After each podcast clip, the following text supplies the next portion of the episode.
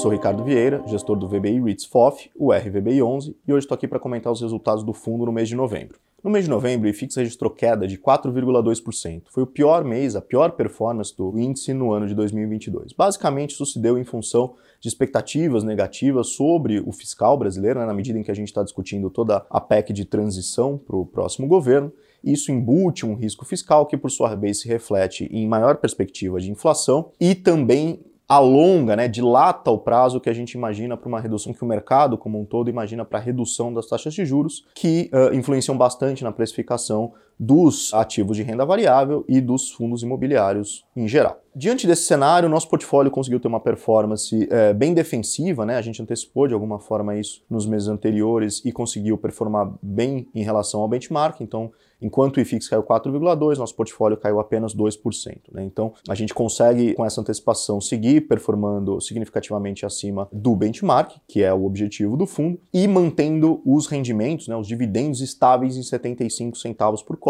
que é o mesmo patamar do fundo desde julho de 2020. 2021. No tocante ao nosso portfólio, nós fizemos uma pequena alteração, então nós subscrevemos a emissão da DG Core, do TIGAR 11, né, assim conhecido fundo, em 9 milhões de reais, ampliando nossa exposição de tijolo de uma forma com que nós enxergávamos de certa forma oportunístico pelo valor da emissão, o histórico do fundo e o pipeline que ele tem para entregar, ou seja, uma taxa de retorno alta com um carrego alto não muito dependente do ganho de capital, embora a gente ainda acredite que diversos fatores ali dentro do fundo vão contribuir para um ganho de capital no curto prazo. Por outro lado, nós reduzimos a nossa exposição a CRI, vendendo um CRI em carteira com uma opção de recompra, né, o CRI Tocantins, para, enfim, financiar essa entrada aí no Tigar, e porque nós nos fizemos um CRI e não reduzimos a exposição a fundos de CRI, porque na nossa visão será o grande fator de performance positiva do fundo nos próximos meses, isso porque os fundos de CRI foram muito afetados nos últimos meses, principalmente ali a partir de agosto e setembro, com a deflação, que na nossa visão, enfim, a gente já comentou nos últimos relatórios,